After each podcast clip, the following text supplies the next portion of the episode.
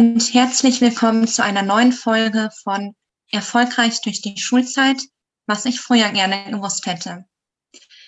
Dies ist ein Podcast von Studierenden der Universität Trier unter Leitung von Herrn Heltemes. Der Podcast richtet sich an Kinder und Jugendliche sowie deren Eltern. Und zwar wollen wir euch in insgesamt acht Themen dabei helfen, besser und natürlich auch zufriedener und entspannter in der Schule zu sein. Jede Folge behandelt ein anderes Thema. Zum Beispiel, wie funktioniert Lernen eigentlich? Wie setzt man sich am besten Ziele, die man dann noch einhalten kann, um seine schulischen Leistungen zu verbessern? Ja, mein Name ist Lilith. Am anderen Ende der Leitung sitzt Gianluca. Hallo. Und hallo. Ja, was, was haben wir heute für ein Thema? Schieß mal los. Ja, heute beschäftigen wir uns etwas mit Entspannung und mit Schlaf und gucken mal, wie sich das Ganze so auf die Schulleistung äh, auswirkt. Und äh, wir versuchen euch natürlich auch heute ein bisschen durch so ein paar Praxistipps das Ganze zu erleichtern. Genau, und zwar ist das die zweite Folge zum Thema Freizeitausgleich. In der ersten Folge ging es vor allem um Sport und Bewegung. Und ähm, das wird jetzt so ein bisschen so ein Gegenstück dazu. Ja, ähm, dann direkt zum Thema Entspannung. Ich habe da ein bisschen ähm, recherchiert und mich schlau gemacht und möchte euch gerne drei Entspannungsverfahren ähm, näher bringen und vorstellen, die ähm, auf jeden Fall euch helfen können, auch eure Noten zu verbessern und insgesamt ein bisschen euren Stress zu reduzieren. Dann hättest du gedacht, dass Yoga beim Vokabellernen helfen kann? Also ich bin ja der festen Überzeugung, dass Yoga was ganz Schönes ist, aber so Vokabellernen hätte ich ja jetzt eher gedacht, so eher weniger, muss ich ehrlich sagen. Ja, das glaube ich dir sofort. Das hat mich nämlich auch überrascht. Tatsächlich ähm, hat man aber herausgefunden, dass Kinder einer Grundschule, die Yoga-Übungen machen in Verbindung mit dem Vokabellernen, nach zwei Monaten mehr Vokabeln behalten konnten, als die, die keinen Yoga gemacht haben Krass, beim Lernen.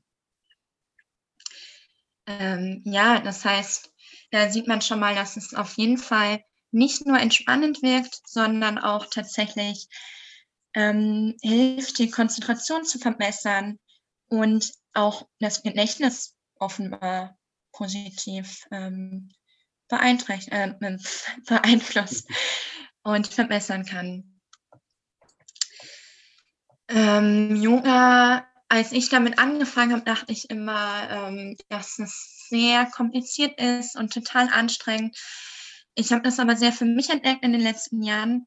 Und der Vorteil ist wirklich, ihr müsst nicht besonders sportlich sein. Also das ist ähm, für alle, die vielleicht jetzt nicht ähm, vielleicht joggen gehen wollen oder groß Ausdauersport machen, auch gerade mit Corona ähm, sind wir alle vielleicht ein bisschen weniger rausgekommen und ähm, das macht sich natürlich auch bemerkbar ähm, in der Fitness.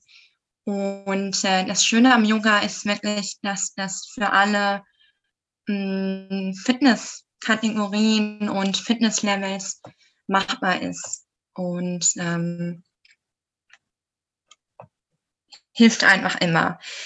Ich habe da so einen Kanal für mich entdeckt auf YouTube. Das kennt ihr bestimmt alle. Und zwar Yoga mit Madi, M-A-D-Y. Das ist eine total nette junge Frau, die ganz viele verschiedene Yoga-Videos dort hochgeladen hat und auch immer wieder neue Videos hochlädt. Und ähm, die reichen so von fünf Minuten, zehn Minuten bis eine Stunde. Also da ist wirklich für jeden was dabei. Gerade wenn ihr noch nie Yoga gemacht habt, ähm, das ist auf jeden Fall ein guter, guter Tipp. Ja, Jetzt die Frage, wie lässt sich das am besten so in den Alltag einbauen? Ähm, das muss jeder so für sich entdecken. Vielen hilft das so morgens gleich nach dem Aufstehen. Meine Mitbewohnerin macht es tatsächlich jeden Morgen erst mal eine Runde Sonnengruß. Und ähm, ja, die ist gut in der Uni. Also könnte man jetzt annehmen, dass es da ähm, auf jeden Fall einen guten Einfluss hat. Ähm, da muss ich jetzt auch noch mal eine Frage stellen. Ich kenne mich da jetzt immer nicht genau mit der mhm. Abgrenzung von Yoga und so, so gut aus, aber wie weit unterscheidet sich da jetzt Yoga von Meditation? Beziehungsweise auch vielleicht von Ausübung, wie unterscheidet sich das da allgemein? Ja, also Yoga, finde ich, geht schon ein bisschen in Richtung Meditation, ähm, weil es so ein ruhiges Entspannungsverfahren ist, ist aber noch was ganz anderes. Also Yoga ist eigentlich eine Sportart, aber wie gesagt nicht ganz so ähm, oder muss nicht ganz so sportlich umgesetzt werden. Tatsächlich sind das Inübungen und Kräftigungsübungen, die man auf ganz verschiedenen Energieniveaus ausführen kann. Also das muss nicht besonders anstrengend sein, aber ähm, hat auf jeden Fall einen, einen Bewegungskern. So. Und äh, genau, da sind wir jetzt auf jeden Fall schon beim nächsten Thema. Gute Überleitung, Gianluca. ähm, Meditation ist äh, auch ein ganz bekanntes Entspannungsverfahren, was auch nachweislich die Konzentration erhöhen kann, also einen ganz ähnlichen Effekt hat wie Yoga, aber noch, noch mal was anderes ist.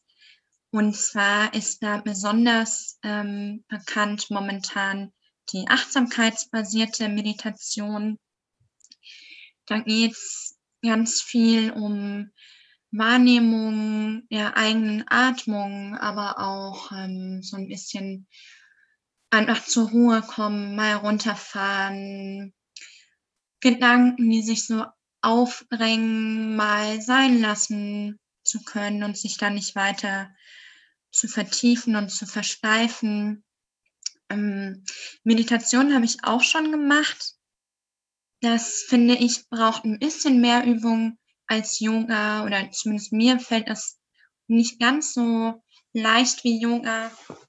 Ist aber auf jeden Fall Übungssache und ähm, kann man einfach mal ausprobieren. Also da gibt es auf jeden Fall gute Befunde und Belege, dass zum Beispiel nach vier bis acht Wochen regelmäßiger Meditation ähm, ein besserer Umgang mit Stress erreicht werden kann. Und Stress ist ja auch auf jeden Fall sehr schädlich auf Lernerfolg und natürlich fürs allgemeine Wohlbefinden. Das konnte man dann sogar in einem Hirnscan feststellen, also in so einem Bild vom Gehirn, hm, dass in, in Regionen wie zum Beispiel im Hippocampus ähm, eine bestimmte Substanz dichter ist, die für die Verarbeitung von Stress und Angst ganz wichtig ist. Die Effekte verschwinden allerdings auch wieder nach Pausen, ähm, aber lassen sich auf jeden Fall nachhaltig trainieren. Und man geht sogar davon aus, dass regelmäßige Meditation Demenz, Alzheimer-Demenz zum Beispiel, vorbeugen kann und ähm, somit auf jeden Fall fürs Gehirn wichtig ist. Ähm, um da so einen Einstieg zu finden, also sich jetzt einfach so hinzusetzen und zu sagen, ich denke jetzt mal fünf Minuten an gar nichts. Ich weiß nicht, wie wie es dir damit geht, Gianluca, aber das fällt mir nicht so leicht. Ja, ich finde das auch immer relativ schwierig, muss ich sagen. Nicht nachdenken, ähm, gerade in der heutigen Zeit. Wenn man viel Stress hat mit Lernen, Druck, ist gar nicht so einfach. Und deswegen gibt es auch hier ähm, ganz gute Apps für Smartphone. Ich habe davon schon zwei ausprobiert, zum Beispiel Calm. Das finde ich sehr schön gestaltet. Da gibt es eine kostenfreie Version von. Da sind dann auch mal ganz schöne anregende Sprüche dabei. Und ähm, das wird dann angeleitet. Das heißt, du ähm, kannst bei drei Minuten anfangen und drei Minuten finde ich wirklich machbar und äh, das fällt mir leichter als gleich mit zehn Minuten. Ähm, und wird man so ein bisschen durchgeführt und ähm, immer mal wieder daran erinnert, jetzt wieder zurückzukommen und ähm, versuchen, die Gedanken ein bisschen sein zu lassen. Und ja, das fand ich sehr hilfreich. Eine andere App nennt sich Headspace. Und die finde ich noch ein bisschen ansprechender gestaltet. Da gibt es auch immer Erinnerungen und so kleine äh, Belohnungen, die einen motivieren, da dran zu bleiben. Also auch hier einfach mal ausprobieren, was für euch am besten funktioniert. Ja, dann ähm, werde ich auch hier am Ende nochmal darauf eingehen, wie ihr das alles am besten in den Alltag integrieren könnt. Und äh, würde jetzt schon zur letzten Entspannungstechnik kommen, die wir euch vorstellen möchten, und zwar die progressive Muskelrelaxation. Es klingt ziemlich kompliziert, ist aber einfach eine Muskelentspannungsübung nach Jakobsen, so heißt der Erfinder dieser Technik. Mm, wie solltet ihr, wenn ihr eine Muskelkrankheit habt, vorher mit euren Eltern besprechen und äh, eventuell mit einem Arzt, ob das bei euch auch ein geeignetes Verfahren ist. Und ansonsten gibt es ja überhaupt keine Bedenken. Ja, mm, um euch das so ein bisschen zu veranschaulichen, dachte ich mir, ich nehme mal den Gianluca als Versuchskaninchen. Ist das in Ordnung? Natürlich. Ja, klar. Super, vielen Dank. Ähm, ja, und kurz vorweg, wie die, wie die Muskelentspannung funktioniert. Das, die Methode dahinter oder die Technik ist einfach, dass man nach und nach den ganzen Körper durchgeht und einzelne Muskelpartien anspannt, ganz bewusst und dann auch ganz bewusst die Anspannung löst mm, und somit eine nachhaltigere Entspannung erreicht. Das funktioniert wirklich gut und ähm, ist auch leicht in den Alltag zu integrieren. Da gibt es viele Befunde, die dafür sprechen, also Studien, die gezeigt haben, dass dieses Verfahren helfen kann, Stress und Anspannung zu reduzieren, auch im Umgang mit Ängsten hilfreich sein kann und tatsächlich auch hilft, die Konzentration zu erhöhen. Mm, ich persönlich habe das für mich entdeckt, weil ich viel unter Spannungskopfschmerzen leide. Ähm, das tun tatsächlich auch viele Kinder und Jugendliche. Und ähm, ja, also auch im, im Umgang mit Schmerzen auf jeden Fall empfehlenswert, einfach mal auszuprobieren. Ja, dann äh, Frage an dich. Sitzt du bequem? Ähm, ich, ich sitze bequem, ja. dann würde ich dich bitten, ähm, ja, nicht gerade aufzurichten, aber so, dass du immer noch bequem sitzt. Genau. Okay. Füße ganz entspannt auf den Boden zu stellen. Sind sie?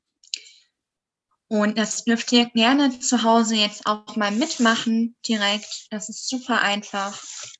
Ähm, ja, dann lade ich euch zu ein. Einmal den Atem ein wenig zur Ruhe kommen lassen, ein paar ruhige Atemzüge nehmen. Und nun bitte ich dich, die Augenbrauen leicht nach oben zu ziehen, wie wenn du genau ähm, gerade überrascht bist für ein paar Sekunden halten und die Spannung lösen. Sehr schön. Dann noch mal einmal kurz der Entspannung und Anspannung nachfühlen. Vielleicht merkst du schon einen kleinen Unterschied zu vorher. Und dann machen wir weiter mit der Gegenbewegung. Hierzu bitte einmal die Stirn runzeln also die Augenbrauen leicht zusammenziehen, als würdest du dich über etwas ärgern. Auch das ein paar Sekunden halten und langsam lösen. Super. Dann darfst du einmal die Backen aufblasen. So als hättest du gerade vier Windbeutel auf einmal im Mund. Genau. Schön aufplustern, dass sie richtig frei sind. Auch hier ein paar Sekunden halten und wieder entspannen. Genau, sehr schön. Dann auch hier nochmal kurz der Entspannung nachspüren, nochmal die einzelnen Partien durchgehen, die Stirn, die Augenbrauen und die Wangen, vielleicht auch den Kiefer. Vielleicht merkst du da schon einen kleinen Unterschied zu vorher, dass deine Stirn ein bisschen entspannter ist oder sich vielleicht sogar leichter anfühlt. Es fühlt sich alles ein bisschen leichter und weicher an, muss ich sagen. Ja, super. Ja, ganz angenehm. Cool. Genau. Das ist auf jeden Fall der Vorteil von der progressiven Muskelentspannung, dass es super einfach anzuwenden ist.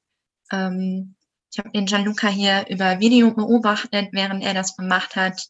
Das ist gar nicht kompliziert und super leicht nachzumachen. Und ähm, ja, nach dem Prinzip geht man jetzt einfach einmal den ganzen Körper durch und spannt dabei nacheinander noch die Schultern an und entspannt sie natürlich und dann die Arme und Beine. Und das kann man dann auch nochmal unterteilen in Fäuste und Oberarme oder Füße, so dass man das Ganze auf 20 Minuten ausdehnen kann. Ähm, wenn man auch jede Partie zweimal wiederholt, das ist auch ganz gut. Ähm, aber man kann das auch, wenn man wenig Zeit hat, ähm, die einzelnen Körperteile zusammenfassen und zum Beispiel beide Arme gleichzeitig anspannen. Das heißt, ihr könnt das auch in fünf Minuten wirklich gut ähm, schnell machen. Ich finde das echt eigentlich noch mit die beste Übung, die ich auch am meisten selber mh, hm, zu Hause mache, weil man die wirklich gut in den Alltag integrieren kann. Man muss sich dafür nicht groß bewegen. Man kann das auch im Liegen durchführen. Also wenn ihr morgens noch nicht so ganz aus dem Bett kommt, die Augen schon offen habt und euch ein bisschen gestreckt habt, aber noch nicht ganz aufstehen wollt oder einfach ein bisschen besser in den Tag starten. Ihr könnt es natürlich auch ähm, in den Schulalltag integrieren. Also ich finde, man kann es gut in der 5-Minuten-Pause machen oder auch auf dem Weg zur Schule im. Dafür ist vielleicht besser mit Kopfhörern ähm, ja, auch hierzu gibt es gute Anleitungen, also auch Videos bei YouTube oder Anleitungen bei Spotify. Ich persönlich höre mir da ganz gerne ähm, eine Anleitung von der Krankenkasse, Techniker Krankenkasse an, die gibt es aber auch von anderen Krankenkassen. Einfach mal im Internet nachgucken. Da werdet ihr auf jeden Fall fündig es gibt mit Musik hinterlegt oder ohne. Es gibt aber auch schriftliche Anleitungen. Das heißt, ihr könnt ähm, einfach mal auch eure Eltern vielleicht fragen, ob die euch das vorlesen wollen und das mit euch zusammen durchgehen. Wenn ihr das ein paar Mal gemacht habt, ist es auf jeden Fall super, super einfach, auch ohne Anleitung, ähm, das einfach so im Kopf durchzugehen. Relativ schnell. Ich persönlich mache es am liebsten zu Hause zwischen meinen Online-Vorlesungen ähm, oder auch tatsächlich, wenn ich merke, dass ich mich gerade nicht so richtig konzentrieren kann. Also das kennt ihr bestimmt auch alle in der Schule ähm, oder zu Hause jetzt gerade mit dem, mit dem Zuhause lernen, alles irgendwie selbstständig nachbereiten, die Hausaufgaben manchmal kommt man da nicht so richtig rein und da finde ich so eine kurze fünfminütige Muskelentspannung echt super angenehm und da merke ich direkt, dass es mir leichter fällt, dann ins Lernen einzusteigen. Ja.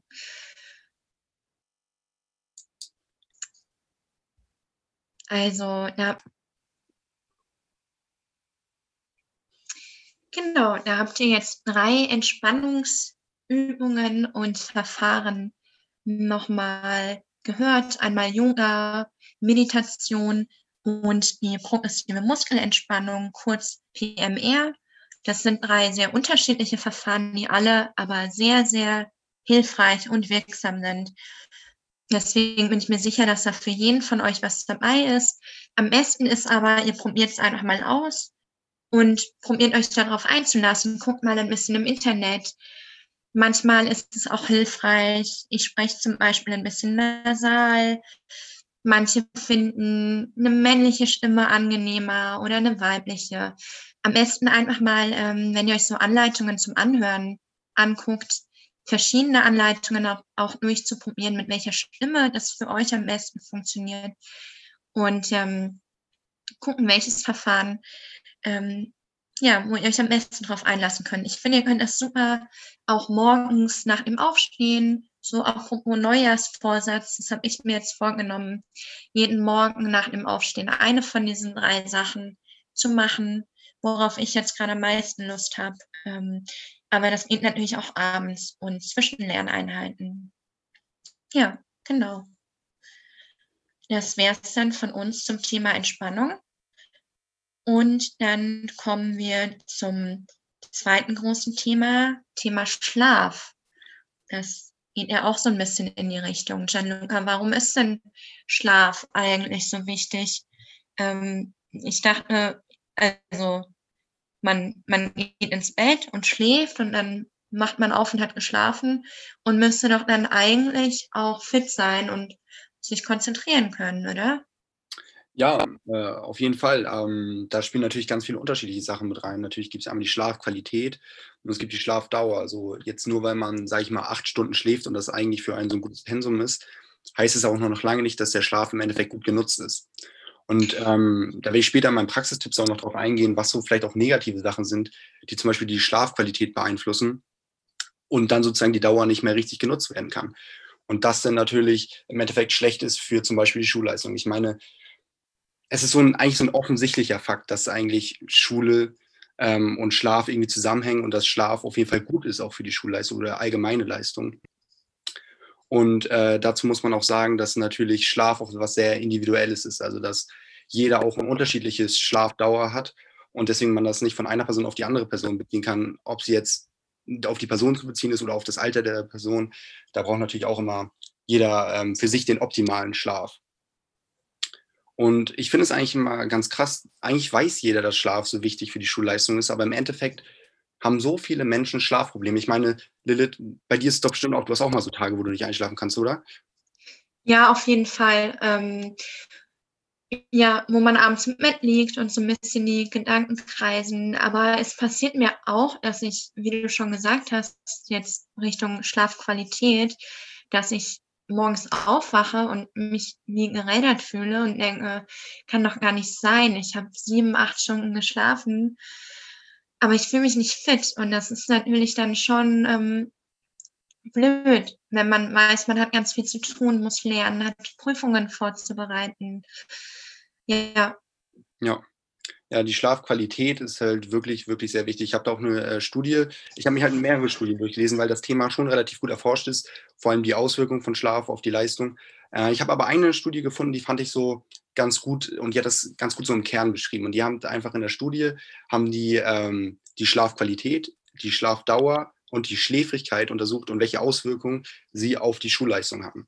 Und rausgekommen ist, dass die Schläfrigkeit die größte Auswirkung auf die Schulleistung hatte. Und ich finde, das ist so ein ziemlich, ziemlich guter Punkt und es ist auch ein sehr logischer Punkt, weil einfach die Schlafqualität und die Schlafdauer zusammen mehr oder weniger die Schläfrigkeit ausmachen. Also wenn man eine gute Schlafqualität hat und eine gute Schlafdauer, dann ist man wenig schläfrig und man kann eine gute Leistung in der Schule oder allgemein im Leben, sage ich mal, äh, am nächsten Tag dann abrufen das halt heißt, äh, mit, mit schläfrig ist gemeint, dass, dass man müde ist, dann genau. tagsüber auch und gerne schlafen würde eigentlich, oder wie? Genau, man kennt es ja. Man steht auf, irgendwie Schlaf war nicht so richtig befriedigend.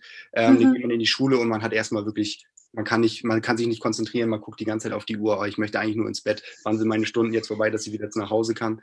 Und genau das ist mit Schläfrigkeit gemeint, dass man einfach so eine Müdigkeit über den Tag hat. Und das ist, okay. kommt natürlich dann vom, vom Schlaf her, ob man genug Schlaf hatte und ob auch dieser Schlaf wirklich im Endeffekt gut genutzt wurde. Ja, aber was, was mache ich denn dann? Also wenn ich, wenn ich rechtzeitig ins Bett gehe, ähm, aber dann schlecht schlafe, kann ich ja irgendwie gar nichts dafür. Also wie, wie kann ich das dann beeinflussen oder ändern? Das ist auch wieder ganz witzig. Ich habe euch hier Praxistipps mitgebracht. Und es waren so viele Sachen, wo ich mir so gedacht habe, wenn man mich darauf ansprechen würde, ist das gut oder schlecht für den Schlaf, dann würde ich zu 100% sagen, natürlich ist das schlecht für den Schlaf. Warum sollte man das davor machen? Warum sollte es gut für den Schlaf sein? Und dann erwische ich mich jeden Abend, wie ich genau das denn eigentlich vorm Schlafengehen mache. Und ich finde, das sind, glaube ich, bei ganz vielen so. Ich meine, guckst du zum Beispiel vorm, ähm, vorm Schlafengehen nochmal Fernsehen oder Netflix oder irgendwie guckst nochmal aufs Handy oder so? Ja, also ich muss zugeben, dass ich fast jeden Abend mit meiner Mitbewohnerin Serien gucke auf dem Fernseher oder Laptop. Und dann tatsächlich meistens auch, wenn ich schon fertig gemacht im Bett liege, nochmal irgendwie auf dem Handy rumdaddel und so. Und da habe ich auch so eine Vermutung schon irgendwie, oder habe ich schon mal gehört, dass es eigentlich nicht so gut sein soll. Ähm, aber warum ist es denn so? Was ist denn daran so schlecht? Ähm, der Punkt an dem ähm, an dem, an dem Fernsehen gucken vor dem Einschlafen gehen, ist, dass es massiv die Schlafqualität vermindert. Das war eine Studie, die habe ich rausgesucht. Ich meine, das wurde auch relativ häufig erforscht, aber ich fand die Studie auch wieder so ganz gut, woran man das jetzt eigentlich so beschreiben kann. Ähm, das war einfach, dass ähm, Kinder untersucht wurden, ähm, bei denen wurde erfasst, wie, wie viel Fernsehen gucken die am, äh, wie viel Fernsehen die am Tag gucken und dann wurde geguckt, wie deren Schlafqualität ist. Und es ist einfach rausgekommen, dass ähm, der Medieneinfluss massive Einwirkung auf die Schlafqualität hat, im Sinne von, dass die Kinder zum Beispiel einfach auch mehr Albträume haben, einfach der Schlaf unruhiger ist, weil die vielleicht auch noch den Sachen direkt davon verarbeiten und sowas.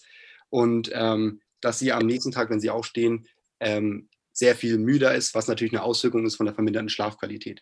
Dazu wurde in dieser Studie auch noch ähm, untersucht, ob sozusagen ähm, Fernsehgucken allgemein das Problem ist. Und was ich ziemlich interessant fand, war, das Schlafen, also das, ähm, das Fernsehen gucken an sich nicht das Problem ist, weil es wurden auch andere, einige Kinder beobachtet, die einen Mittag, sage ich mal, äh, Fernsehen geguckt haben und die vielleicht die gleiche Fernsehdauer hatten wie die Kinder, die am Abend geguckt hatten, die aber keine verminderte Schlafqualität hatten. Das heißt, also es kommt wirklich drauf an, quasi wirklich genau, genau, es kommt wirklich um drauf an, man guckt. Ähm, okay, spannend. Dazu, dazu, muss man aber auch wieder sagen, nicht, dass mich jetzt einige falsch verstehen. Ähm, aber auch wenn man über den Tag Fernsehen guckt, kann das natürlich eine mindernde Leistung äh, in der Schule nach sich ziehen. Es geht hier nur um die Schlafqualität. Weil ich meine, Kinder sollten vielleicht auch nachmittags den Hausaufgaben machen, für die, für die Schule lernen ne? oder all sowas machen. Das meine ich gar nicht, dass es jetzt keine Auswirkungen oder auf die Leistung hat. Es geht einfach nur um die Schlafqualität, dass Kinder, die direkt vorm, ähm, vorm Schlafen gehen, nochmal Fernsehen gucken oder aufs Handy gucken oder wie auch immer, halt einfach ähm, nicht so gut äh, einschlafen können oder beziehungsweise eine schlechtere Schlafqualität haben.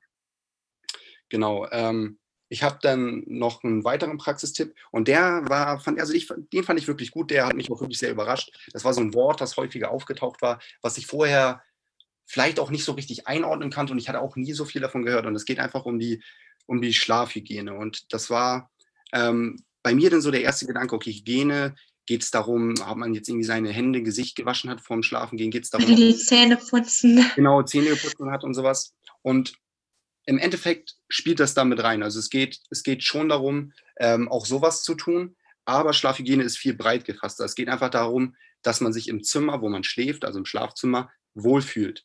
Und mhm. ähm, ich weiß nicht, hast du vielleicht so irgendwelche Sachen in deinem Zimmer, wo du weißt, okay, dadurch fühle ich mich wohl oder dadurch fühle ich mich vielleicht auch nicht so wohl?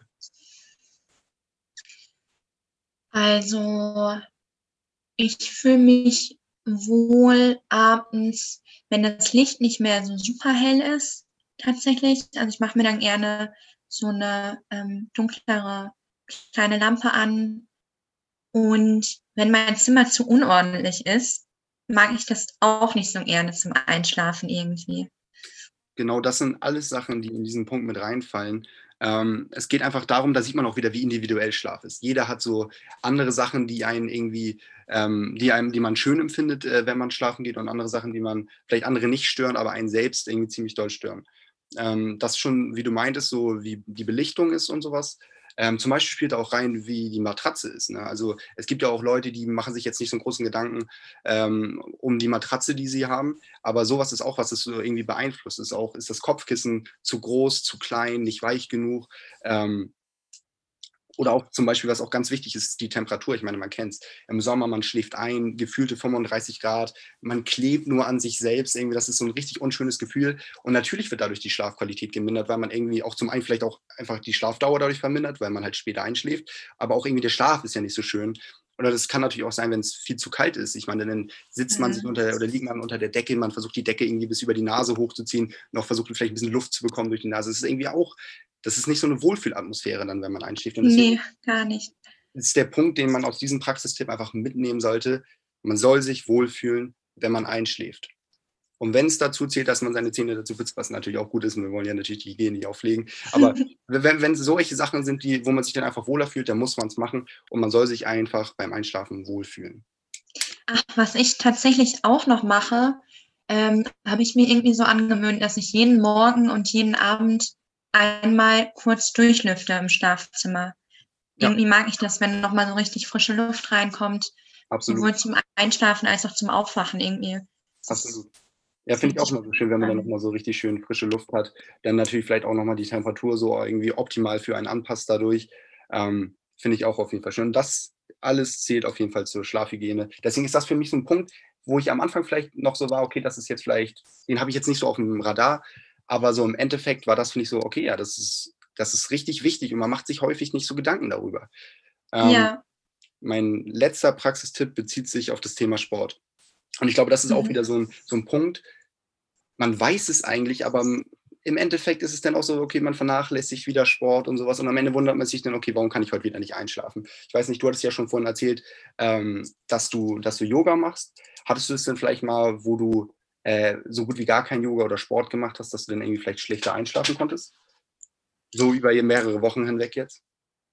Ja, also tatsächlich habe ich ähm, mit Sport auch immer mal so Phasen, wo ich ein, zwei Wochen lang so gut wie gar keinen Sport mache, weil ich irgendwie nicht dazu komme.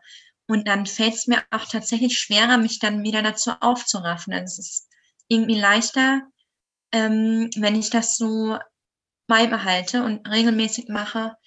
Und ich habe manchmal so das Gefühl, dass ich so, und das ist ja irgendwie auch logisch, dass man halt Energie hat, die man loswerden muss um dann auch nicht nur körperlich, aber auch mental, geistig ähm, so zur Ruhe zu kommen. Ja. Und das fällt mir schon auf, wenn ich ähm, nicht so ausgelastet bin körperlich.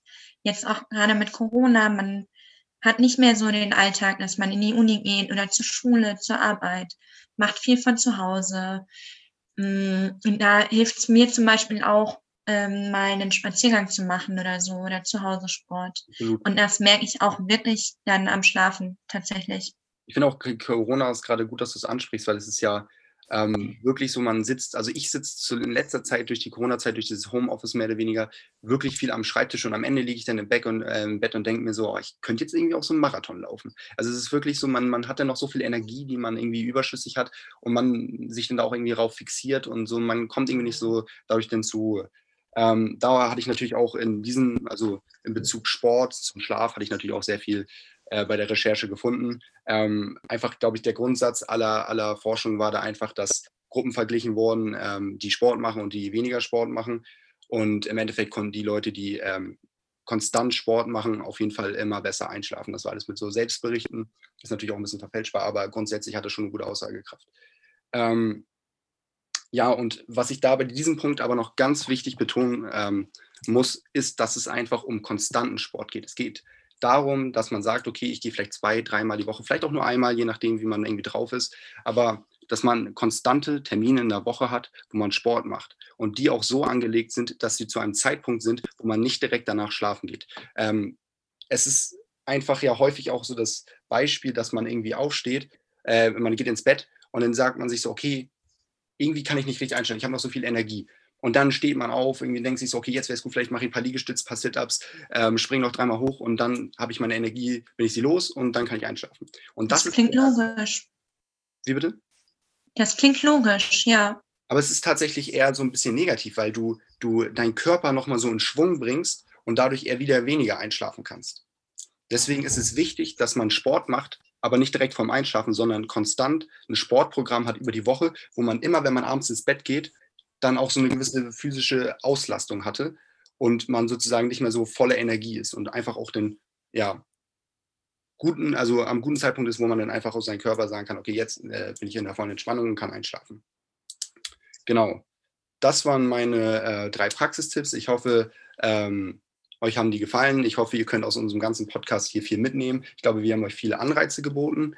Ähm, natürlich wünsche ich euch allen auch noch sehr viel Spaß ähm, bei den restlichen ähm, Episoden dieses Podcasts. Und ähm, deswegen sage ich einfach mal so, entspannt euch schön, schlaft schön und noch einen schönen Tag. Tschüss.